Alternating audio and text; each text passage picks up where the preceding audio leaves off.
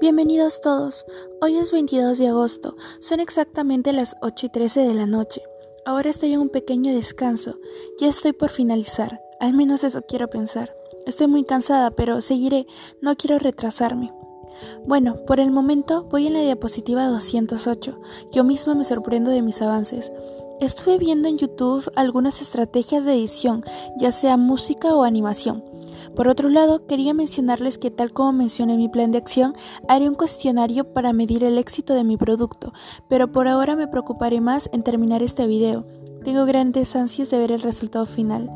Considero que he desarrollado la habilidad de autogestión y el atributo de audaz, ya que estoy mejorando mis gestiones de horarios, asimismo, sigo dispuesta a atreverme a nuevas metas u objetivos. Bueno, eso fue todo por el episodio de hoy. Adiós.